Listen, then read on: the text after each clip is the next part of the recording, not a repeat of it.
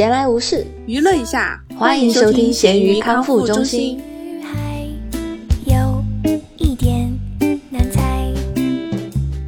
大家好，我是觉得大部分社交都还是有用的大米。大家好，我是最讨厌酒桌文化的小熊。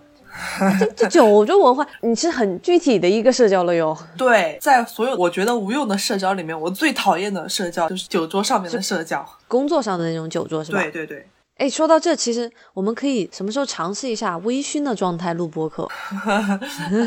来考虑一下身体状况。现在微醺可能不太行。微醺就喝一点点，还是说你要喝很多酒才能达到微醺的状态？不不不不不，我人生酒量就两瓶啤酒。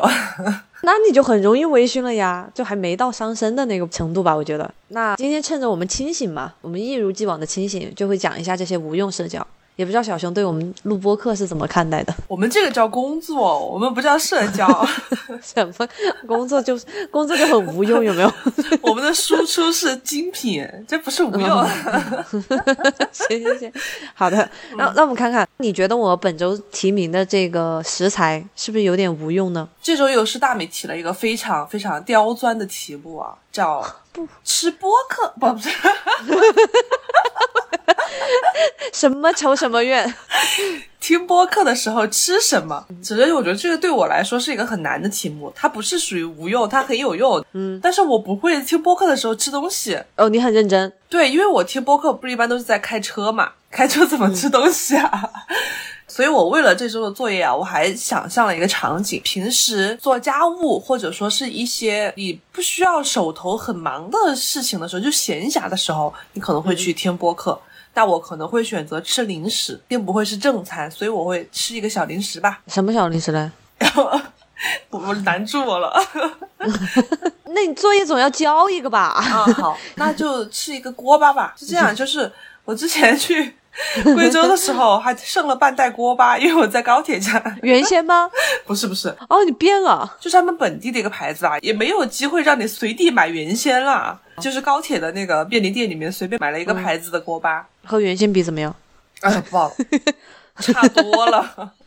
就大家知道锅巴其实它是分种类的，就一般大家吃到的有那种硬硬的、脆脆的那种米锅，也不是米锅巴吧，它就是就是质地比较坚实的锅巴。还有一种是那种很蓬松、多很多层的那种锅巴，然后买的是什么叫很多层的锅巴？千层锅巴？它中间有很多的孔洞，一片一片的，但是它中间有很多的孔洞，就是吃起来比较脆、比较酥。然后另外一种是吃起来会比较扎实。你知道我说的那两种吗？有点抽象，我大概能懂。但是我很久没有吃过那种中间很多孔，我知道中间那个孔的口感是，你如果用你的舌头舔住它，就是你舌头感觉会被吸进去。那个虾片吧？对对对，我想的就是虾片那种，就有点像虾片那种，但是它还好，它不会吸，但确实就是没有那个扎实的那种好吃。这一般都是便宜的锅巴才会是那种形态。我我买的就是那种便宜锅巴，所以它吃起来就很廉价。然后会感觉到它的用料都不是特别的好，然后它的味道调的也不是很好，就就普通。但是因为我很久没有买零食了，所以就吃这个了。我以为一般人会把锅巴分的话是用味道分，比如说偏五香的，有点麻辣的，哦，烧烤的。结果你是靠口感和材质来的。对的，有因为不是有那种它会压成格子形状的嘛？对对对，那个锅巴一种会压成那个格子形状的，还有一种就是不会变成那种，就是我说的那种很蓬松的锅巴。对对对。但格子的反而更脆一些，对，就就会好吃一点。我觉得格子的，嗯嗯。那你吃了什么？我吃的是小熊饼干，也是零食啊。我先给你讲一下场景，我听播客也是嘛，因为我一般和猪肉一起吃饭，两个人的话会聊聊天或者看电视剧嘛，就很少是纯听的来吃饭了。我这个是在中午从初中开到高中去的那段时间，我会在路上简短的吃一下我的午饭。像这种就是可以兜里面就是揣一下，然后一口喂一个，也不太影响驾驶的，当然还是有点危险啊，提醒大家。对呀。或者是我到了目的地之后，我一般都没有吃完，也没有听完播客，所以我会坐在车里就闲着时间一下，会把那一袋小熊饼干吃完。但是我的问题是，你觉得我说的小熊饼干是哪一种？那个外表是小熊，中间有夹心的那个。我最开始也想的是这个，但其实我买的不是这个，它的英文名字叫 Hello Panda。所以它这个熊其实是熊猫的熊，哦，但我不知道你吃过没有，它是明治出的。我可能看过，但是我应该没吃过。其实大家有的昵称也叫它小熊饼干，嗯，因为我知道有你说的像那种外面画了个图案小熊的嘛，熊那个的，我还在想他们俩会不会是一家公司，或者是谁盗用了版权，我还搜了一下。你说的那个呢，它是乐天集团的，嗯，乐天集团，我就在想，难道是韩国的吗？结果一去搜，又发现是日本的。他们俩好像就是之前有点关系，但是也有说法说他们完全没有关系。乐天是日本的，日本也有一个乐天，哦，就好像他们之前有关系，然后后来分开了，还是说就日本就是一个完全独立的？这个还有待考证。知乎上面也是众说纷纭。像这个明治的话，大家比较熟悉的就是它那个学文巧克力嘛，嗯但也是一个日本比较大的零食品牌。我一般其实是买乐天的那个耶，嗯，这个是因为我在中超看到它有抹茶口味的，哦，所以我就买了这个。你说到那个小熊饼干的时候，突然想到一个场景，就是它是考拉，你记得吗？嗯啊，对对对，它其实有点像考拉，它就是考拉吧它就是考拉，就是。那为什么叫小熊饼干呀 但是？大家都叫它小熊饼干，就是我说那个，就是它外面是很薄对对对的饼干，然后中间是夹心的那个嘛。我就是然后我还联想到有一个香港的小熊饼干，不知道你吃过没有？应该没有，我吃的都是那个考拉。它那个是珍妮曲奇，但它其中有一个系列是聪明小熊，很好吃，就是很香的黄油香的那种。它那个曲奇还挺出名的，好像很多人都会买。对对对，像美国寄过来的话就很不方便嘛，我就吃过一次，是猪肉在有点那种海购的平台上面给我买的。哦，海购买国内的东西。对对对，真的很好吃，念念不忘。嗯嗯，但像现在这种工作间的小零食的话，就比较走平价零食路线了。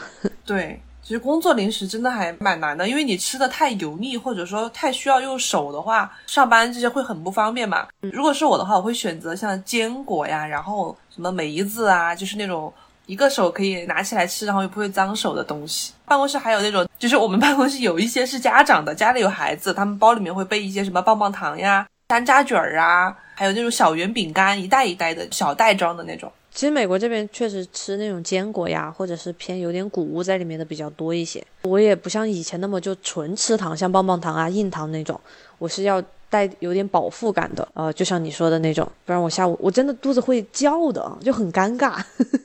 你是当午餐吃的吧？因为你不是说当那种下午茶那种小零食。对，是吧？我那个时间就真的是很尴尬。现在随着美国觉得疫情控制之后嘛，不强制戴口罩了嘛，所以基本上都没有人戴口罩了。然后我就发现越来越多的人开始嚼口香糖了，就是你吃味道太大的东西 之后就真的很麻烦。像我早上我不是一定要吃干饭，偏剩饭类的嘛，有味道的。我现在必须早上要吃口香糖，才能把那个味道压住。但是口香糖，我觉得是一种会增加病毒传播的东西，因为你想，你把它扔掉，有可能有些人他不包好，他就扔掉的话，就会有唾液啊，然后细病菌啊在上面。万一真的有哪个人有病毒的话，就会很容易传播。嗯嗯，那确实是，但疫情前也这样呀，所以美国传的这么快呀？就因为吃口香糖不包。好吧。书读的不多，想法特别多，每天都要喝养乐多。那么再来说一下这个星期的，挑战我觉得是一个无用挑战。真的吗？对我很难的，你知道吗？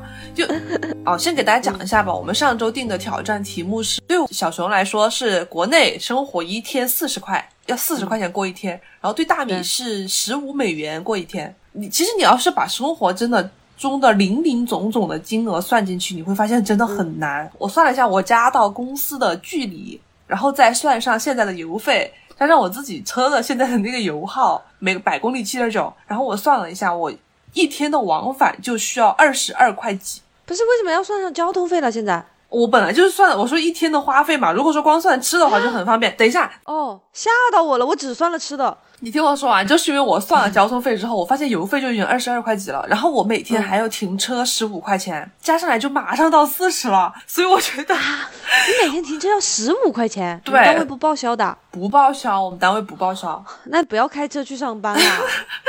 所以我每天光是开，如果说是开车的话，成本就是三十多，快四十。本来想加进去的，我后来一算，哎，算了，不要加了，这个加进去我真是这一天活不了了。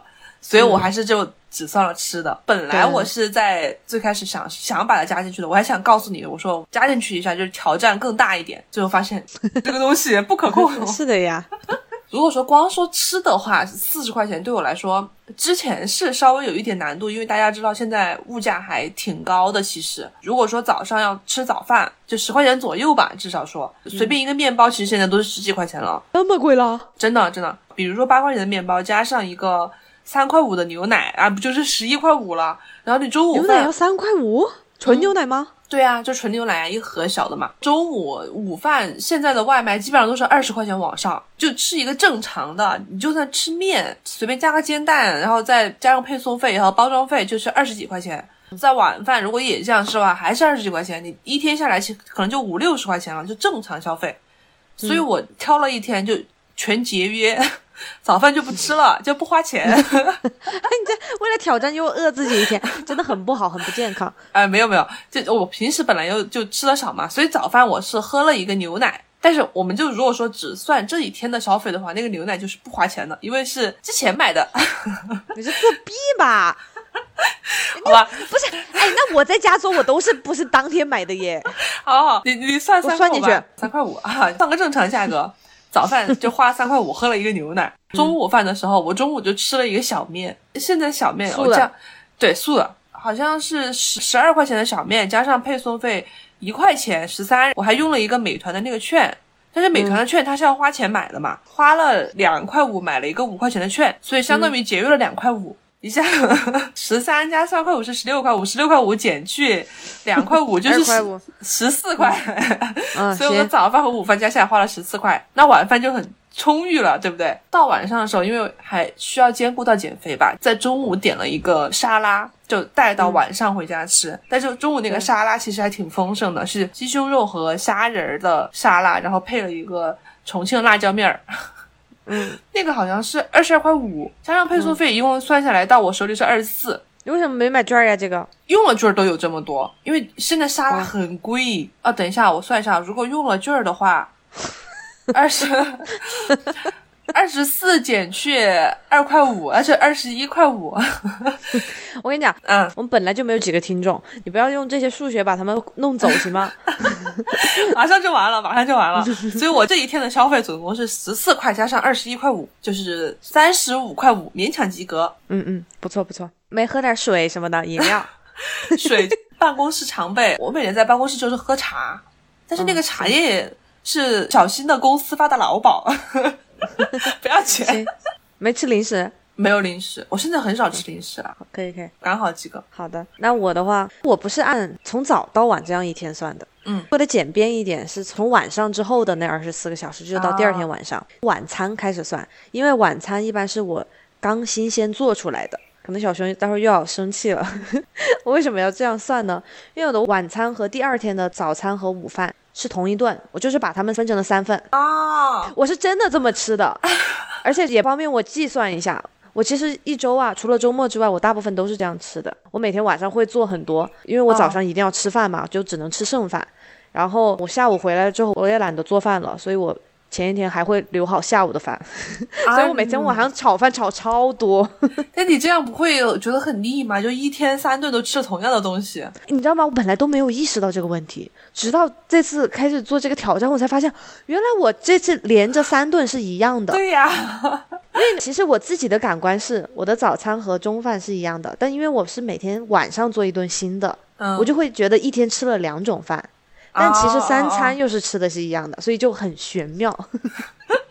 是我，我会觉得有点腻啊。嗯可能因为我中途还要吃零食吧，所以就还好。这个炒饭呢，首先米我就算一块钱，你知道米其实没有那么贵，自己在家里煮出来的话，蔬菜我一般是生菜呀或者西兰花、玉米什么的切成丁丁，或者是它本来就准备好的那种冷冻的，给你算两块钱。等一下，你这个太粗略了吧？你就没有一个准确的计量？因为我又不是去超市买了一把菜回来炒，嗯我平时都是买一大袋蔬菜，我按那个分量，我大概匀了一下的，嗯相信我的估算吧。好好，然后像电费加上那些调料嘛，就是比如说油啊那些，算一块钱。重头戏是什么？嗯其中加的荤菜，我做的是三文鱼炒饭，哦，把三文鱼切成了丁丁。三文鱼的话，在超市买一盒是大概是四十二美金，哦就还挺贵的，作为肉来说。挺贵的。但是它那个其实分量很多，因为我基本上我的菜都是在 Costco 买的，嗯他们算下来很划算。每次买回来之后，它是一大盒，我会把它分成三份，一份当天会吃掉，另外两份可能就冰冻起来，不然嗯那个肉会不新鲜嘛。我每次炒饭就炒三分之一的肉，但是是我和猪肉两个人，所以我一个人的分量其实是六分之一的三文鱼。嗯，所以，四十二乘以六分之一就是七块钱，这三顿一共的肉花的是七块钱，然后再加上刚刚那些就几块了。一加二加一加七，十一块钱。嗯，再算一下我的小零食嘛，因为我嗯确实中间要吃点小熊饼干什么的，但是也就一两块，我就不具体算了，因为确实每天吃的小零食量不一样，十五块钱应该也是能够完成我的一天挑战的。哦，等于说你基本上每天都能花到十五块钱以下，对，除了周末，周末就真的很不受控了。每天都吃火锅。然后因为我平时也是上班时期间的话，就会自己泡水啊，或者是去学校的那种教师休息室拿一个茶包，就基本上也不喝饮料。嗯，对，就是也是免费的茶包，对对，然后我也不喝牛奶，我就是喝水。好节约的两个人。我们俩有一个很大的不同点，你是可以轻轻松松到十五块钱以下，而我真的是要稍微省一省才能到四十以下。嗯，这就是自己做的区别呀。因为自己做，你首先没有配送费，然后其实食材真的理论上来说，你想嘛，商家他们肯定是有赚的利润的嘛，所以你食材本身的价格成本的话，是比那个你买回来的价格肯定是要低的呀。嗯，哎，这样一想，觉得我在重庆生活一个人成本还挺高的。就是如果说算上油费和停车费，然后再加上每天吃的东西，你再稍微买一点其他的东西，一个人每天可能都要花一百块钱。你想一个月就是三千，怎么就到一百块钱了？你这个，你刚刚吃饭四十，你说了你的交通成本是三十五，也就七十五呀。对，然后交通成本还只是产生在工作日，是的呀，周末如果不出门的话还没有，那就是如果说每天交通可能差不多也快四十了，就算三十五的话，一周二十二个工作日也还蛮多的。然后再每天吃个六十块钱的饭，五十块钱的饭吧，五十块钱的饭，每天吃五十块钱就是一千五，反正也挺多的，应该也是有两千多。是的呀，而且还有周末这种不可预估的消耗。对，就两千多是一个人维持一个基本生活，不干其他任何事情的消费。你在其他的去买点零食，买点水果，充点话费，然后再去玩点什么游戏，氪个金之类的，在网上买点小东西，可能就超出了。对呀、但现在其实物价和工资的水平基本上都在涨嘛，只是说个别你的工资的增长速度跟不跟得上 物价。跟不上呀，很多人都跟不上吧？应该。那经过我们一通无用的计算之后，嗯，本周的挑战顺利完成，然后我们决定以后不再苛刻自己，是吧？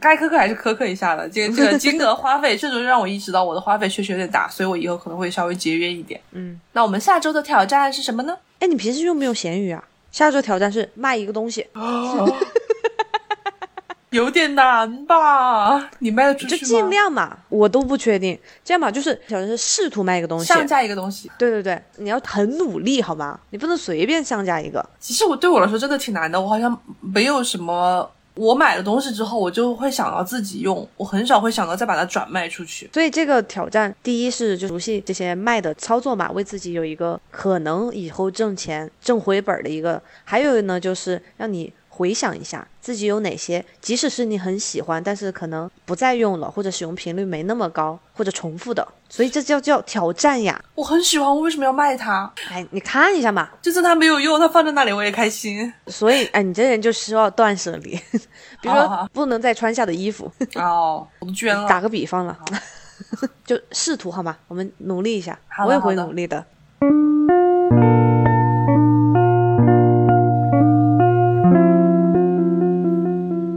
那我们来聊这期的主题——无用社交。其实我提这个题目啊，我是嗯某一天突发奇想吧，应该也是遇到了一些工作上的事情。我觉得能想象，这些人废话真的太多了，太多了。如果说是身在那种事业单位或者是央企国企的小朋友们，应该更能体会到这种感觉，因为你们每天有可能就是无穷无尽的开会，然后开会领导讲的全是废话，就对你们来说没有任何作用，反而会耽误你们的工作进度。但它就是要有一个形式感在这里，就必须要你去听那些东西，我觉得很无用。然后另外一个我提到的就是我刚刚讲的九州文化嘛，我们待会儿也可以展开讲一下。今天要讲的就是这一类的无用社交在我们的生活中。我还是先从职场开始，这是一个很大很大的一个方面。比如说九州文化，嗯，我到现在都没有想通、想明白，就是为什么有些事情大家一定要在酒桌上去谈。有些东西你必须要喝了酒，表示我们俩关系好，然后你才要拿给我做，是一个我很不能理解的事情。我个人的理解是，因为中国，比如说做同一件事情的人太多了，然后能提供同样服务的公司也很多。这个时候，怎么样决定我要跟哪一家做呢？就 A、B 两家，从客观条件来说，他们给的 offer 都差不多。这个时候就看谁关系好，就是谁让我更乐意，让我更享受去做这件事情。哦，所以就是牵扯到一个人情。我觉得是这样子的。其实总的来说就是一个情商的问题。如果我们把所有的情商都刨开的话，会不会觉得有一点社交不下去？就像我们提出这个主题，如果说我们的生活中没有无用社交，等于说就是大家都没有情商。有什么事情我们就直接说你需要什么，我能给你什么，你想让我做什么，变成这样的一个美好世界，会不会大家更乐意一点？这样肯定从效率上面会增加，但是也减少了一些生活或者人情上面的情趣。嗯，我有想到一个很尴尬的事情，以前在法国的时候，我们上那个国际贸易课。那个课的第一节，我们那个老师进来，他就先问了一下，说班上有没有来自中国的学生，我就举手了，因为全班就只有我一个来自中国的。他就给大家讲，他之前了解到，因为我们讲国际贸易嘛，他是讲贸易，然后在签合同的过程中，他说中国是唯一一个需要靠关系的国家。他当时那个关系用的是中文，他说在中国有一种联系叫关系，他就问我是不是有这么回事儿，我当时就很尴尬，因为我其实。很不喜欢这些东西，然后我就给他讲，我说现在其实社会发达了，然后人们还是更注重你的产品品质。如果说你的质量不到位的话，有关系也是不行的。我说还是要根据合同条款来，该怎么样就怎么样。你这答案很严谨哎。对，然后就稍微解释一下，我不想给大家造成一种就是中国全是靠人情社会、靠关系社会这个样子。我觉得“关系”这个词，前几年可能五六年前或者十年前左右，老外对中国关于社会学方面的研究，就每次都会提到“关系”这个词。对，我就觉得变成一个俗套的一个刻板印象。嗯，但是我后来又发现，还是因为人口的问题嘛，因为人太多太密集了，我们的沟通太多了，所以没办法，每天就是在和人打交道，而不是单纯的数字。但是感官下来，我觉得在美国的话，其实也是讲人情的。就像我最近找工作嘛，美国很讲究要填那个推荐人嘛，呃，就是我还找你帮我当了一下推荐人。嗯嗯，像那种跨国企业或者大一点的都不说了，他可能因为申请的人太多了，HR 的话会先筛一遍简历，然后再做面试啊什么的，可能相对我觉得还会公正一些。但是你想一下，如果你真的找的是一个当地的。比如说，像我们去学校工作，有你认识的人，然后你之前在这个学校工作过或者有联系的话，那就是不一样的呀。我觉得各种地方都是存在这样的问题的，只是看你对那个人，你对这个关系的了解有多深，能不能把它称作为关系而已。嗯嗯，其实这样的关系我能理解，但是就是我们提到的无用社交的话，我觉得在你这个场景下是这样一种变化。如说，你需要有人帮你去填这个推荐信，或者找我帮你写一下这个东西。可能你开始会客套两句，说某某领导，哎，最近怎么样啊？啊，如果说您最近有空的话，个我那个什么什么什么给我发了一个东西，然后可能需要你帮个忙，然后说，哎，那下次有空我请你吃饭吧。可能会有这样的事情。然后如果说你去掉这些客套的话，你就会直接变成我最近找了个工作，你帮我填一下那个表格吧。这是不礼貌的问题。其实我觉得我会喜欢这种很直接的耶。但你设想一下，如果真的有一个人这样直接的跟你说，你会刷刷刷帮他写完了就完了吗？你心里没有任何波澜吗？我觉得是应该要变换一下整个的社会场景。如果这个事情它是一个理所当然的，就大家心里都不会觉得有膈应，都是这样，有什么事儿就说什么事儿，你不要说其他的废话的话，我觉得 OK。现实问题就是，很多时候有一句话叫“帮你是情分，不帮你是本分”。啊啊啊！比如说你找上司要一个什么离职证明，那就是工作上的流程。但比如说你是找一个老师写推荐信，他不是非要有义务的吧？理论上，嗯，对，然后他可能说我没那么了解你，他用这种冠冕堂皇的理由来搪塞你的话，那也没办法的呀。但是你能把他选为推荐人的话，你们俩应该是关系比较好的吧？不一定啊，有的人就是走投无路，啊他就是没有人可以写。这就是他平时的社交太少了。对，啊，我最近其实在教我的学生写推荐信呢，因为嗯嗯我最后一个单元，我想着我要走了嘛，然后我就教他们怎么找一些跟中文相关的工作，让他们写中文和英文的推荐信。然后有的我不知道是因为嗯他们都还是高中生，还是他们就美国人本身的一种天性使然吧。嗯，最开始写就是这种，你好，我是什么大学的学生，呃，我想和你谈一谈，你什么时候有空？我想找这个工作，就这样子。啊然后我就说你这样不对，因为比如说你是找一个大佬那种 networking 上面认识的呢，你就要说啊、我在某一次讲座上面听到你，然后我们俩都是校友。我说你要先从你们俩的共同点出发，然后再扯到你，不然人家没有义务帮你，或者根本都不记得你。我当时表扬了一个学生写的，大家都是模拟的啊，他就假装是一个他的学长这样子，他就说，嗯、我听说你现在在某某地方找了工作，我真为你感到开心，我也想去那里工作什么什么的。然后我说你这句我真为你感到开心就加的特别好，就是别人要觉得你在为我着想，我才会为你着想呀。嗯，你这就是属于是那种情商方面的东西。你觉得这是有用社交还是无用社交？我觉得这是有用的，因为它会让你接收的人听着更舒服一点，它是一种缓和剂。但是像其他的场景啊，我举另外一个例子，我觉得就不一定非需要这么来给你绕一下这个关系。比如说你做了一个东西给你你的领导看，你的领导要求你做一个东西，结果你做的不太好，他需要告诉你哪里需要改的时候，有的领导，就比如说我们领导，他就会给你弯弯绕绕很多，他就会先说，哎呀，你们这次真的辛苦了，我也理解你们这次去做了很多的努力，那个什么什么，我也给他说了，你们这次做的很好，你们都是非常优秀的人，然后就会前面加很多很多这种抑扬，就是怎么怎么说呢？本来应该是先抑后扬，然后他现在是先扬后抑，他是为了贬低你，他要前面先把你稍微抬高一下，后面才说，哎呀，这个东西我觉得有些什么什么没有达到，其实我会觉得有点烦这种。我觉得有什么事情没做好，你直接告诉我，你不要来假惺惺的给我说一通，你很理解我的工作，但是你不会觉得伤心吗？我不会。我会耶。如果你直接跟我说哪里哪里有改进的地方，他哪怕都不是批评我，只是建议这样子，嗯嗯但是我我心里我就不确定，我就想，那难道我就没有做得好的地方吗？我是需要肯定的那种人呢。哦，对我来说，他不只是客套，我会真的觉得他在肯定我做对的那一部分，然后再告诉我哪一部分需要再改。哦，那我觉得这可能分人。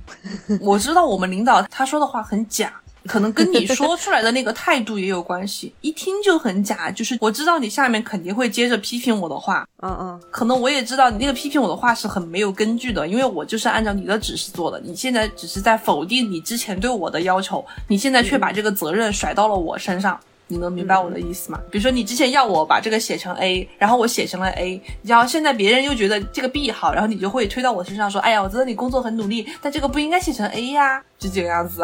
那我觉得你的点在于他没有就事论事，嗯他其实把两个事情混在一起了。也对，一个是你写的方向，他的要求，然后还有一个是你写的质量。对你可能说的是那种纯粹是针对你自己做错了，然后他可能会稍微先安慰你一下这样子。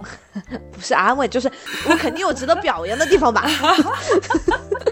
这还有，我觉得可能是啊，因为你现在在你们的团队比较年轻嘛，然后大部分你是被指导的那一个，嗯所以可能等你当了管理层或者是一个前辈的那样的角色的时候，你就会更为底下的人着想，你就发现有的这样的就是先表扬是一个职场的必要的。我倒没有当领导，但是我对于学生来说，我是他们的领导嘛，我就会发现，如果我真的直接指出来说你这里写错了，他们就是会很伤心呀。所以我一定会变着方的先说，比如说你这个方向写的很对，你的字写的很好，但是要更准确一点。对对对，我觉得是这个扬的方向的问题。就比如说拿我刚刚举那个例子，你可以说我这个东西写的很好，但是这个方向不太对。但是你夸的是，比如说我知道你很努力了，这种话听起来哦就很太虚了，对，太虚了。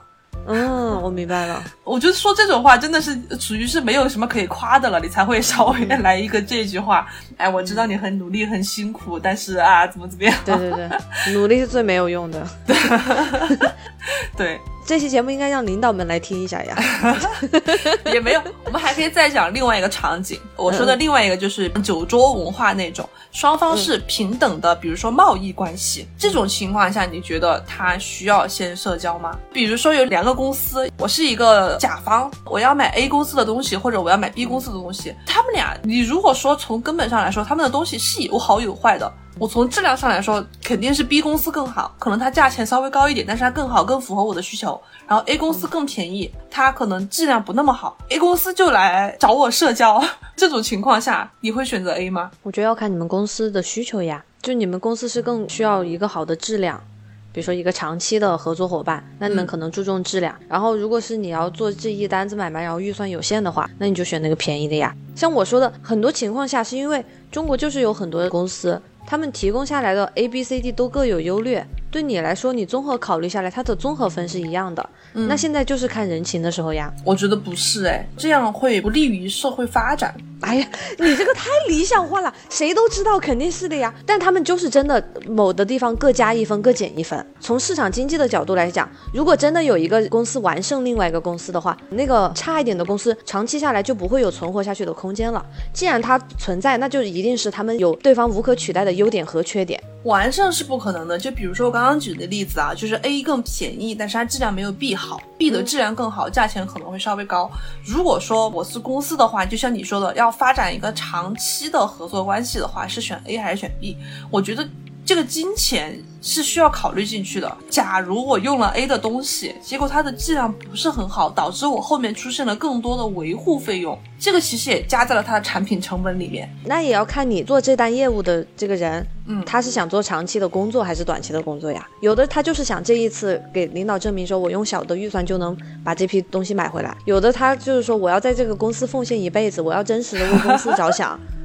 就跟每个人的出发点也不一样呀。我的意思就是说，如果在这种情况下啊，我们去掉无用社交，那就是纯粹是我站在公司的角度去考虑，我选择 A 还是选择 B，我是想长久的维持我的质量，还是说就是把这一单敷衍过去，其实都可以理解。我从成本考虑，我是可以理解我选择 A 的。但是假如说在这种情况下，你突然出现了一个社交来干扰我的选择。突然跟我搞关系来干扰我的选择，给请我吃饭喝酒，或者是给我送红包之类的。先不说这个行为对不对，就出现这种情况之后，你你的心里面肯定会稍微偏向他一点，对吧？嗯，你是靠人情来拉拢我的，但是我想要的就是那种不要搞这些社交工作，我就想单纯的我从我的角度出发考虑，你们哪一家我选哪一家，那就是看你的立场够不够坚定呀。就好像你自己一个人去商场买个衣服的话，有个衣服真的打折到一块钱了。但是如果你是一个坚定的人，你就是觉得，我觉得这个就是没有那个一百块的好看，你就会买一百块的。但有的人他是出于成本的考虑，然后他就是一个觉得他不在乎样式的人，他只在乎价格呀。对对对，就是这种情况呀，就像这种，然后你突然来个导购，嗯嗯 嗯，就跟你拉关系。哎呀，姐姐，你穿这个一块钱的真的太好看啦，怎么怎么样，就这种之类的吧。但是他假的那个一宣传那个一块钱给我的赞美，有可能就会影响我对那个东西的判断呀，我就会觉得真的漂亮。但是你不觉得这样会干扰你吗？有可能那个一块钱在你身上真的很丑，只有那个一百块钱才好看。但你最后买的那个一块钱的，那就看你相不相信那个人说的话呀。然后或者是那个人他在说那个话的瞬间，他让你感觉更加良好，其实就增加了这件衣服在你心中的价值呀。我突然忘了我们的主题了。你觉得那个导购的有没有必要存在？我觉得没有必要。我觉得有，因为我就是想导购也是我穿了那件衣服之后需要认可的人当中的一员。但是他不是真的为了认可你，他只是为了让你买它，他才会假惺惺的让你认可。如果他能一直对我假的话，那我就是相当于多了一个粉丝呀。在我的世界当中，他只是在你买的那个时候假一下，有可能你出了门，大家都会觉得那件衣服很丑。只有那个导购夸你好看，那就相当于是完全一个就是虚假的成那个产品了。但我们这里其实说的他们的差距是没有那么明显的嘛。这个无用社交提供的就是一个正的价值啊，就会让那个天平倾斜一点。其实我今天在想这个的时候，最开始都觉得无用社交是一个伪命题啊，真的吗？很多社交是是很烦，不管是你说的酒桌文化，还是比如说老是有人说一些虚假的话来骗你。但我觉得大部分对我来说是有用的，就是提供的对我很在意的一个情绪价值。哦，因为我可能太在乎别人的看法了，或者是你有时候为什么你要去做无用社交呢？你就是让别人对你获得好感。但是对我来说，让别人觉得舒服，或者是别人让我觉得舒服，都是一件很重要的事情。那样的话，我就不会觉得这个社交是无用的。哦，你是从这个角度出发的，但我不一样，我就觉得有些话一听就很假。虽然是说着好话让我开心，稍微宽心，但我会觉得很假。这种虚假会让我觉得更烦躁。更不需要你这样的表达，我只需要你实事求是的告诉我，比如说在工作中，就是直接告诉我你这个东西好在哪里，A 这样告诉我，B 也这样告诉我，然后让我从自己的角度出发，不受你们俩任何干扰，不受你们俩这些无用社交的干扰，让我选择 A 或者 B，我会更喜欢这种环境吧。但是这个环境就是真的很理想化呀，像做实验一样。那这就是在职场中，我们再说说生活里面。其实我觉得一个很大的方面是。家庭中，家庭中不是指的你跟你爸妈之间啊，就是指的你跟你的亲戚们之间，有没有这样的感觉？比如说过年回家，或者或者什么过节的时候，你一回家，大家，哎呀，这个小 A 呀，你最近怎么样啊？工作还好吧？就是工资怎么样啊？耍男朋友了没有？结婚了没有？生孩子没有？就会这样。我以前讨厌，但我现在也理解了。我现在就是一真的一个很佛系的状态，我我就能理解所有人，你知道吗？啊，还是回到情绪价值，他们有一个表达欲望，或者他们就是。要营造出一种家庭和睦的感觉，对你之间的家庭和睦，嗯，那你就满足他们呗。啊，对我来说，我觉得没那么有用，但是也不会让我花费太多的精力，就当下而已嘛，你把它应付过去呗，让大家表面和和乐乐不好吗？对，其实我能理解，就是你回去之后，你的很久不见的亲戚们就一定会问你这些问题，而且他们其实问你问题也不是真的想了解。他们也是为了社交，跟你没话找话，因为你你们俩不可能干在那儿尴尬的坐着就一就什么也不说，他们肯定会稍微问你一下究竟怎么样，然后作为长辈就表现出对小辈的关心。但对我来说，我觉得还确实是挺无用的，因为我知道他们不是真正的想关心我，就是我之前说到的点。如果说看透了你内心里面不是说真的想跟我进行社交，或者是想表扬我、想关心我的话，我会觉得有点虚假。我觉得你这个。有点像哲学上那种，你是有神论还是无神论？嗯，有神论的人，我觉得不一定是真的从科学上面能证明那个神的存在，而是说你相信他的话，你有一种信仰在，他能给你一种力量。而无神论者的话，他可能就是从效率或者是从对于这个事物本身的探知来说的话，他觉得是什么就是什么，所以他不愿意，他不需要那个想象来带给他一些其他上面虚无的一些向往。在回家跟亲戚聚会的时候，你觉得啊，如果没有这些无用的视角，我们的聚会会变成什么样子？是不是大家在这尬坐？就吃饭吧，直接吃。但是吃饭，我可能我会不自觉的就会说啊，这个饭做的挺好吃的，但其实可能就一般，你懂吧？你这个也是属于我说的那种。但从你的角度来说的话，它就不是无用的，它是为了什么缓和气氛，或者说让那个做饭的人心里面会有一种宽慰感，不管它是不是真的好吃，它有个情绪价值在里面。那你不会吗？就比如说你妈妈做了一个什么东西，你为了体谅她，或者是为了她再给你做，可能稍微夸张的说一句哦，我会我。会，我说的无用社交是指那种会让我比较比较厌烦的，对，很假的那种。其实特指在那种不太常见的亲戚之间。其实对父母的话是很有用的。我觉得你是对某一个亲戚有什么 怨恨？那倒没有。哎，我给你讲一个，我觉得有一点无用社交的。猪肉的妈妈每天都给他发微信，每天 就基本上是同一个时间段啊，然后会问，就是类似于叫他小名嘛，就是宝宝在干嘛。每天一模一样的五个字，我都能，就只要那个时间段他的手机震动，我都能知道。最开始我会觉得有一点，可能跟我的家庭沟通方式不一样，我就会觉得每天问，难道不会觉得有点城市化吗？因为猪肉也不是一个生活很丰富的人呀，每天不就是要不在洗碗，要不在加班或者玩玩游戏之类的吧？但他妈妈真的就会乐此不疲。我后来的话就试图去理解嘛，就会觉得那可能就是他一个情感的依托。他每天就是问一下平安呀之类的。对，其实我能理解，因为我们家也有一点这样，但是他不是说像猪肉妈妈这样每天在固定时间问我在干嘛。我妈是要求我每天必须要在群里面要说话，其实他就是想确认你平安，想知道你是不是很好的在家，也可以了解一下你现在的状态，你今天是不是开心或者怎么样，你至少给他表现出你很开心吧，就是说让他宽心你在外面过得还好。尤其是像你们这样，就是远在美国的，他更不能预知到你们今天发生了什么事情。对对对，至少每天要跟他说一句话。我觉得，比如说在睡前，或者是怎么什么时候，你预知一下，在父母的睡前，你让他知道你现在还好好的活着，大概是这个意思啊，我感觉。对对对，我知道，我就有点那种道理我懂，但是做起来对我来说有点难。嗯，嗯你会每天给爸爸妈妈发消息吗？我不会耶，我真的不会。哦我爸妈也很少，我妈可能会多一点，但我爸我们俩就平时就互相不打扰的那种感觉。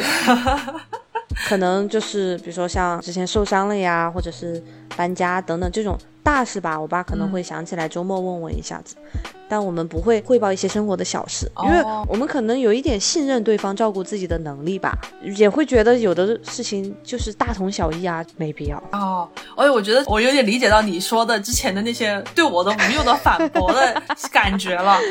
这些东西对我来说是有正向的价值的，因为我妈是很喜欢分享生活小事的一个人，我爸妈都是这样，他们俩会在群里面每天都会发我们家里猫猫狗狗的照片和视频。我会觉得很开心，因为那个猫本来是我养的嘛，现在就给我妈养着。然后我每天看到那个猫猫在家里面生活的很好，然后睡觉啊、打滚啊这些东西，看着我就很开心。它也每天很喜欢跟我分享，就从早到晚。它只要看到那个猫猫做怪象，他就会赶快给我拍视频、拍照片，会让我觉得是一个有用的，就是很能舒缓我的情绪的东西。对对对，我觉得家人这种其实我们都不应该把它称为社交，因为我们是真的很单纯的，没有那种利益挂钩的。大家还是不要学我，我觉得 大部分的父母的话，还是哪怕他们自己是不善于表达的，你发给他们的话，他们一定会开心的，一定是对对他们来说是一个正向的东西。对，所以我本来就说的家庭呢，我是指的那些 远房亲戚。啊，远房亲戚，我觉得大部分人应该都跟我一样，很讨厌那种亲戚的社交场合。就你会觉得，除了这些过年过节的时候，你平时根本都没有来过问我的情况。你现在突然我们俩遇到一起了，你来问一下什么意思嘛？那不就是很假惺惺的动作吗？就属于是一种无用社交。反正你这次问了，你下次也不会再关心了。但是你不问的话，那你们聊什么呢？就大眼瞪小眼吗？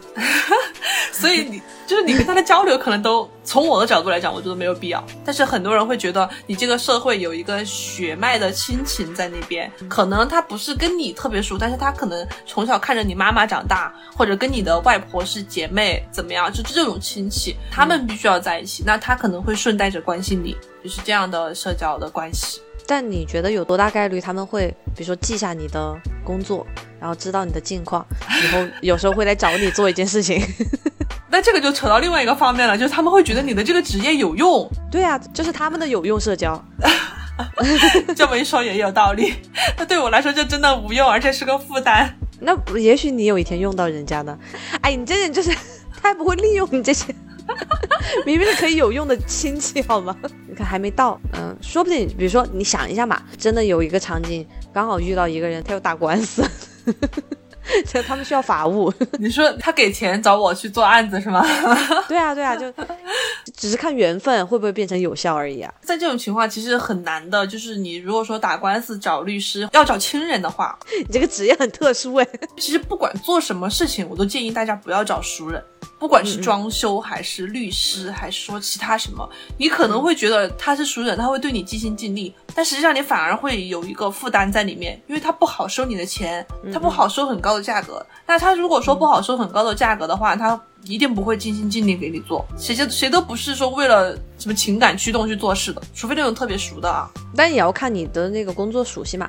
比如说他来找你，虽然是托关系找了你做，但是最后收费的是你们公司啊。这种其实也不存在于打折什么的吧？但是他既然找到你了，那他一定是因为有利可图才会找你啊，不然他为什么找你，对不对？没有，我觉得是信赖吧。因为比如说像做法务这种的话，你就是需要一个很信得过的人呀。那也要看情况吧，这个就看情况。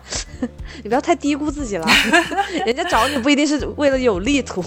然后像我最近不是因为要换工作了嘛，之后做的就其实需要去建立很多的人脉。我其实现在就在有意识的像你那样，可能有点目的的，对别人来说是无用社交的吧。但我就希望给他们留下一个印象，万一比如说以后他们的小孩或者认识的小孩需要做那种申请大学的工作的话，就可以想到我呀。哦哦哦，我就是其实在，就可能你不喜欢的那种开始铺垫这样的无用社交，但是我就觉得总有一天会能用得上。对，其实我能理解，就是这种需要找客源的这种工作，铺垫这个东西是很有用的。但是我就是说，从站在我是个顾客的角度，还是回到之前职场那种情况的话，我就会觉得你好的话，我一定会选你。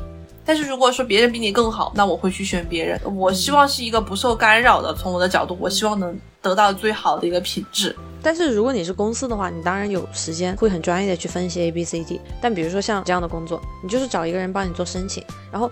大部分的市面上看起来的话都是很厉害的，什么能申请全时的名校，然后嗯嗯嗯都能给你做的很优秀。这个时候的话，你有人情，就是你认识其中的一个人的话，你至少觉得他不会坑你嘛。就像我刚刚说的一种信赖在，然后你就更倾向于去找那个人呀。其实你有时候期待的就是除了工作上的服务之外的其他沟通呀，那部分的无用社交其实是能够让你自己觉得有保障吧，能打探一些其他的情况，然后希望别人对你更尽心尽力一些，至少你能找得到人，不像比如说。你找一个微商，可能做完生意就跑了。哎，说到这个，我突然想起来，有一种社交，你觉得有用没有？就是你跟同事之间的聚会。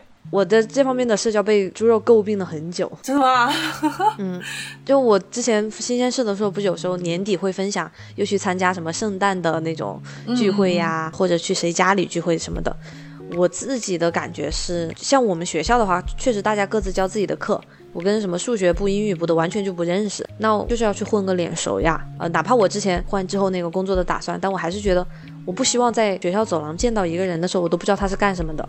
那哦，这种情况其实可以理解。我想提的是平常生活中，因为我们团队有一个习惯是偶尔时不时的会出去一起吃饭。对我来说是一段非常无用的社交，我觉得很没有必要。因为就像我之前说的，我觉得我不会跟同事做朋友。嗯嗯。如果说我真的觉得跟他心灵相通，我们俩可以成为好姐妹的话，那我早就自己去去勾搭了。就是我们会在私下就去做这件事情了。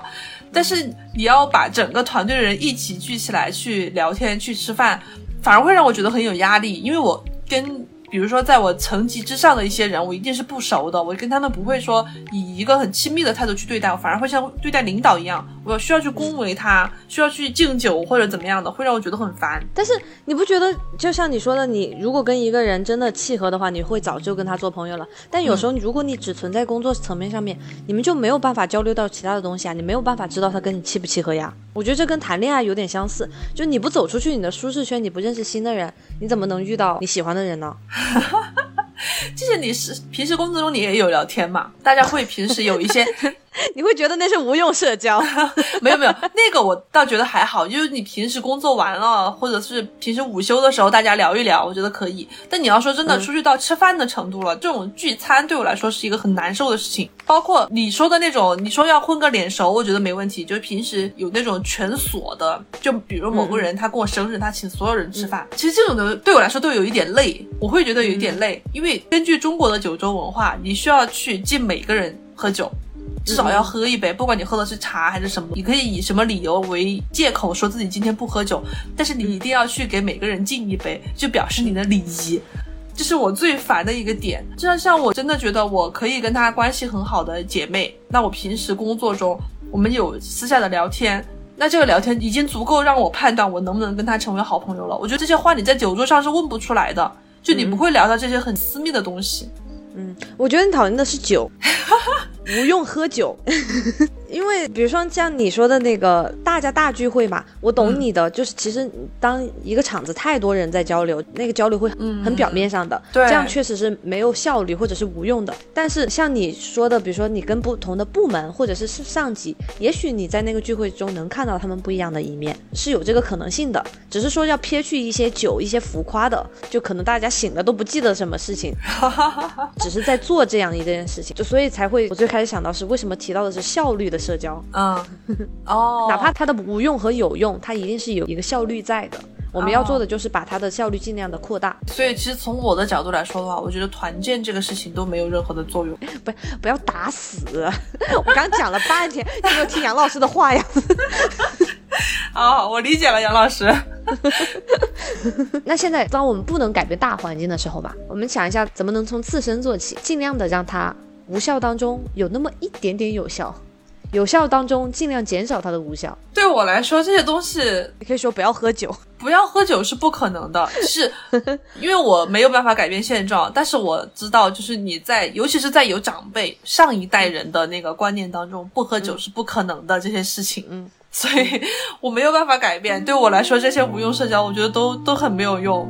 我没有办法把它变得有效率。唯一有效率的一点就是从我自己做起，我就告诉别人我需要什么，你直接告诉我就好，你不要跟我搞那些弯弯绕绕。但我很怕你真的因为我们这个大环境中你不够圆滑而会吃亏耶。这个东西你自己会把握一个度，就是我只能说，可能是在跟别人交流中，比如说他提到了很多东西。我可能会最后直接总结的问一句：你要表达的是不是这个意思？就是你要我怎么怎么怎么？很自信这句。但是如果说是在我对别人说这个话的时候，虽然我很讨厌，但是我会按照这个大环境下的习惯去做。我也会跟别人说这个东西写的很好，但是那个那个什么什么什么，就是你知道吧？就是人在这个环境下他是无奈的，你没有办法去改变这个环境的话，你只有顺从他。所以我觉得你不需要担心，说我可能会因为不够圆滑被社会淘汰之类的。那我觉得你要自己做个榜样，就是比如说你在夸人的时候就要夸的具体。我们刚刚提到的任何尽量避免做。对对对，身边的人总会被你感染一些嘛。然后或者是等我们混到前辈的时候的话，也许社会会越来越受我们的影响。我现在就希望九零后能不能带头消灭酒桌文化，这是我最大的夙愿。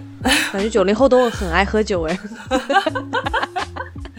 但是九零后爱喝的酒应该不会是在工作上的酒吧，大部分可能还是跟朋友一起喝个酒聊个天儿比较开心。然后说在工作上的话，应该还是有蛮多人会讨厌酒桌文化的。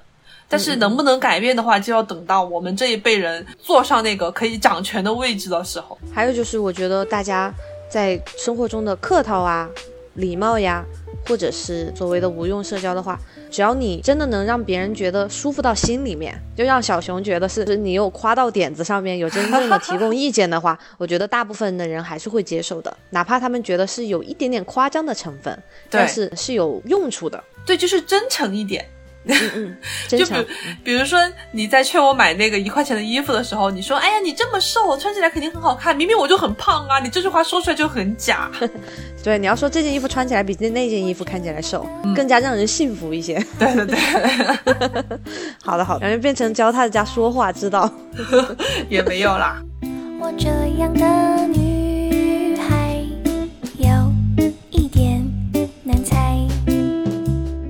总结来说的话，我觉得就是情商是一个很重要的东西，但是可能要运用好吧，真诚一点。对，我觉得要运用好你的情商，然后不要低估别人的智商。对，别人能知道你的说话当中有多少是因为情的成分，还有多少是你对他们智商的肯定的部分。对，说对了。如果大家有什么觉得很俗套的一些无用社交的客套话，欢迎在评论区跟我们分享。说不定你的文字就会让我们有那种语音的感觉，分享一些无用社交的小技巧，让小熊学习一下。对对对，欢迎大家狠狠的在评论区里面无用的夸我们，大米很受用。好，如果你也喜欢咸鱼康复中心的话，欢迎在微信搜索 Fish Friend 二零二一来添加咸鱼小助手，拉你进群聊天摸鱼。那么这期就到这里，拜拜，拜拜。天天刚刚就有一个无用的拜拜。你还要继续吗？我以为你今天会把它掐掉。哦，今天我们要效率好，那就真的拜拜，拜拜，拜拜。奇怪，像我这样的女孩，你不能。